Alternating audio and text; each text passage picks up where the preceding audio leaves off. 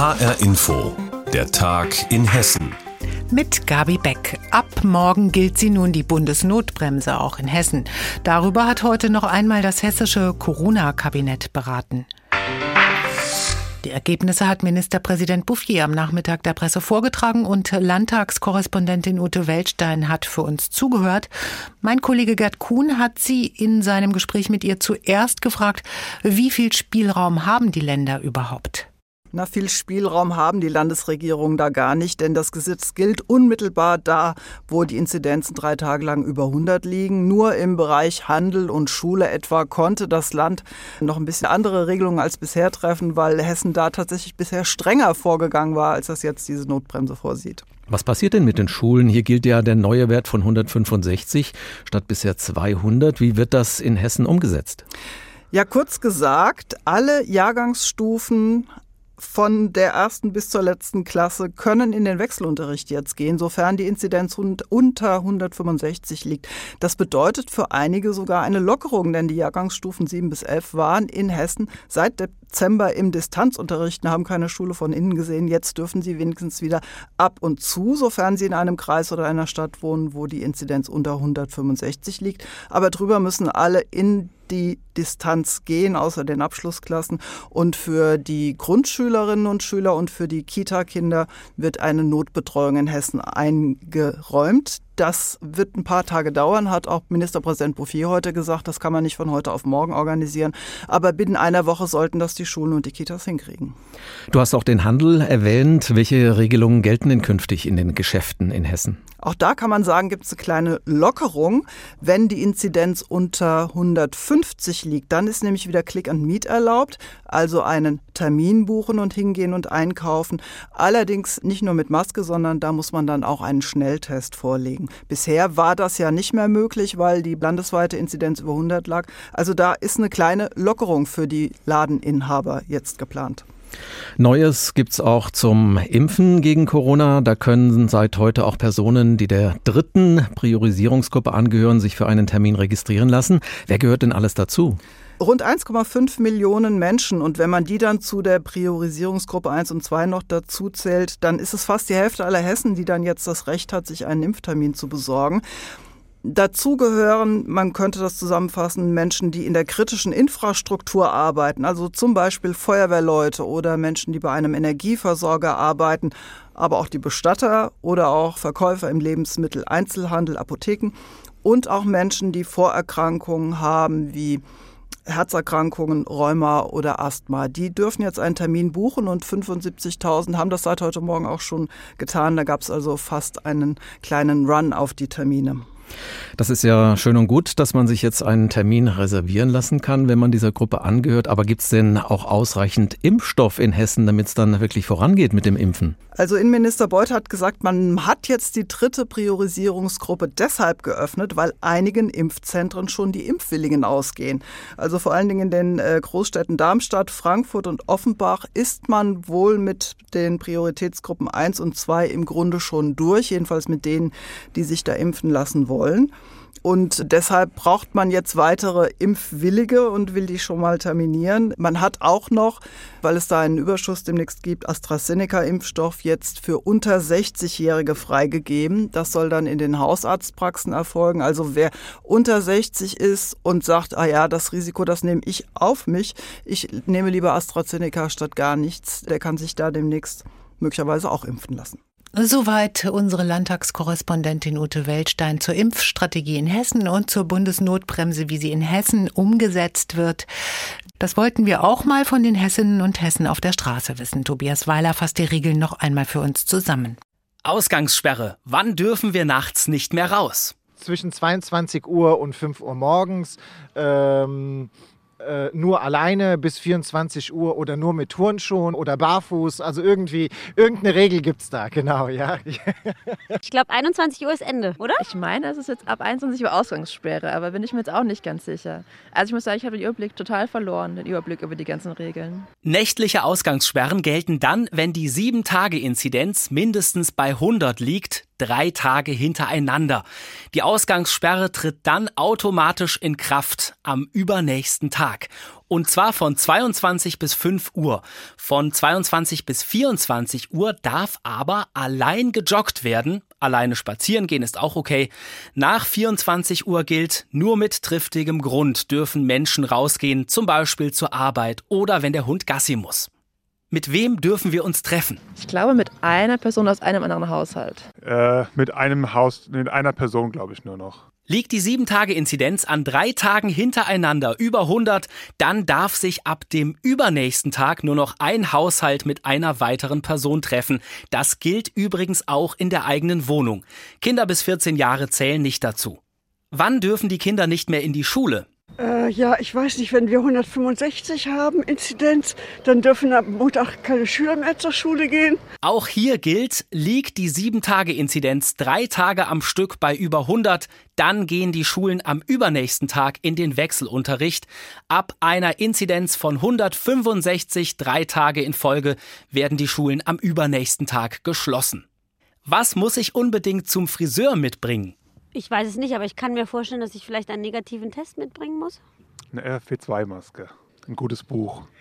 Nee, keine Ahnung. Also FFP2-Maske meine ich gelesen zu haben, aber was sonst noch? Ah, doch, einen äh, negativen Test brauche ich. Friseurbesuche sind nur noch mit FFP2-Maske und negativem Schnelltestergebnis erlaubt. Selbsttests dürfen es aber nicht sein. Was gilt und was nicht mit der Bundesnotbremse? Tobias Weiler hatte die Regeln. Je mehr wir S-Bahn fahren und auch Busse und Trams nutzen, desto weniger private Pkw sind auf den Straßen unterwegs. Das ist wichtig, um die Klimaziele zu erreichen. Doch mit der Corona-Pandemie haben Bus und Bahn an Fahrgästen verloren. Ein Forschungsprojekt an der Universität Kassel hat sich jetzt mit den Corona-Risiken im ÖPNV beschäftigt und den Möglichkeiten, diese Risiken zu begrenzen. Aus Kassel Carsten Gohlke. Irgendwie beschleicht einen schon ein mulmiges Gefühl, wenn man dieser Tage mitten in der Hauptgeschäftszeit am Kasseler ICE-Bahnhof beobachtet, wie die Menschen aus den Zügen direkt in die Straßenbahnen und Busse strömen. Dabei bemühen sich doch alle, entsprechenden Abstand zu halten, und auch die Busse und Bahnen sind längst nicht so voll, wie es noch vor der Pandemie gewesen ist. Und trotzdem, Professor Carsten Sommer vom Fachgebiet Verkehrsplanung und Verkehrssysteme an der Universität Kassel und Leiter eines Forschungsprojektes zur unbeschwerten urbanen Mobilität auch unter Beachtung der Pandemie, versteht sehr wohl diese Sorgen. Es hat sich dann herausgestellt, dass, ich sage mal, überdurchschnittlich stark ähm, eben Frauen, junge Menschen und ähm, ähm, Stadtbewohner sich eher unwohl fühlen. Nach ersten Studien scheint die ÖPNV-Nutzung relativ sicher zu sein. Auch sicherer als viele andere Innenraumnutzungen, äh, wie zum Beispiel der Supermarkteinkauf oder die Arbeit in Mehrpersonenbüros. Heidi Hamdert, Pressesprecherin der Kasseler Verkehrsbetriebe, weiß sehr wohl um all die Anstrengungen, die das Verkehrsunternehmen unternommen hat, um den größten Sorgen ihrer Kunden etwas entgegensetzen zu können. Wir haben im Grunde positive Rückmeldungen, was diese ganzen Schutzmaßnahmen betrifft. Die Fahrgäste nehmen das sehr wohl wahr, äh, dass es eine ganze Reihe von Regelungen gibt, die ihnen selber auch nützen. Natürlich spürt die KVG ganz deutlich, dass im Rahmen der Pandemie auch vieler ihrer Kunden auf andere Verkehrsmittel, sei es nun Fahrrad oder Auto, umgestiegen sind sind. Die Zahlen sind geschwankt im Laufe der Zeit zwischen ungefähr 30 Prozent und schätzungsweise 80 Prozent gegenüber dem jeweiligen Vorjahresniveau. Für das mulmige Gefühl im Magen, trotz aller Sicherheitsmaßnahmen in Bus und Bahn, macht Professor Sommer eine ganz menschliche Verhaltensweise aus. Das steckt dahinter, wie man Situationen kontrollieren kann. Das steckt dahinter, wie der Nutzen von verschiedenen Situationen ist. Da kann es zum Beispiel sein, dass eben äh, der Nutzen eines Restaurantbesuches oder ein sozialer Kontakt eben deutlich höher eingeschätzt wird und ähm, bei einem höheren Nutzen ähm, sind die Menschen eben toleranter gegenüber dem Risiko. Und da ist dann die ÖPNV-Nutzung dann eher Mittel zum Zweck. Nach neuen Wegen wird nun gesucht. Zum einen, wie man das Vertrauen der Menschen in ihren ÖPNV weiter stärken kann, zum anderen aber auch, welche technischen Möglichkeiten noch ausgeschöpft werden können, um eben diese Sicherheit in Bus und Bahn in Zeiten der Pandemie weiter auszubauen. Man stellt natürlich schon fest, gerade wenn es jetzt zum Beispiel um Tröpfchen und Aerosolverbreitung geht, dass das Thema Masken, FFP2-Masken weiterhilft ähm, dass aber auch das Thema Lüftung eine große Rolle spielt. Und ich denke, mit dem Thema Lüftungstechnik äh, aber auch häufigen Türöffnen, was ja auch durchgeführt wird im ÖPNV, kann man das Infektionsrisiko für diesen Übertragungsweg eben doch stark minimieren. Bei aller Forschung und auch allen Sicherheitsmaßnahmen, die sich daraus ergeben, in einem Punkt sind sich sowohl Wissenschaftler als auch KVG-Mitarbeiter einig, jeder hat auch eine gewisse Eigenverantwortung zum Schutz vor Covid-19. Öffentlicher Nahverkehr wird in Zeiten von Corona weniger genutzt. Carsten Gohlke hat berichtet. Hunderte von Kuscheltieren mitten auf einer Straße in Gießen, die haben heute Morgen erstmal den Verkehr dort blockiert. Und das war auch genau so gewollt. Zumindest von einer Gruppe autonomer Tierschützer. Sie wollten ein Zeichen setzen gegen die ihrer Meinung nach unnötigen Tierversuche, zum Beispiel in der Medizin. Simon Schäfer hat die Aktion für uns am Morgen beobachtet schallt es seit heute Morgen fast in Dauerschleife über den Vorplatz des Forschungszentrums der Universität in Gießen. Wie lange noch? Das ist die zentrale Frage, die sich die Aktivistinnen und Aktivisten hier stellen. Sie kritisieren, dass ihrer Meinung nach in Versuchslaboren immer noch Tiere gequält werden. Das Lied kommt von Sängerin Nette. Auch sie ist bei der Demonstration dabei. Ich bin also dafür, dass sämtliches Leid aufhört. Aber Tierversuche ist halt auch noch ein ganz gruseliges Thema. Aber es ist auch nicht auf Menschen übertragbar. Und das ist halt das, was so grausam dabei ist. Nette bezieht sich dabei auf eine Münchner Studie vom Institut für angewandte Zellkultur. Demnach seien die Ergebnisse aus Tierversuchen nur zu 0,3 Prozent auf den Menschen übertragbar. 2017 sind an der Uni in Gießen rund 13.000 Tiere nach Tierversuchen gestorben, die allermeisten davon Mäuse. Das geht aus einer aktuellen Antwort von Umweltministerin Priska Hinz auf Anfrage der Linken hervor. Die Universität will die Protestaktion nicht kommentieren, teilt aber schriftlich mit. Die Entscheidung, mitten in der Pandemie ausgerechnet ein international renommiertes Lungenforschungszentrum zu attackieren, spricht unseres Erachtens für sich. Aktuell ist die Straße vor dem Forschungszentrum immer noch gesperrt. 3000 Kuscheltiere liegen auf der Straße. Banner hängen. Rund 20 Aktivisten sind vor Ort. Eine von ihnen, Sunny. Für sie ist das Ziel klar. Keine Tierversuche mehr in der Leere. Dafür gibt es viele, viele Methoden. Es müssen keine äh, Froschbeine mehr abgeschnitten werden und äh, auch an anderen Tieren. Es muss einfach ein anderer Weg gegangen werden, den es auch gibt. Es gibt bildgebende Verfahren, es gibt Videos dazu.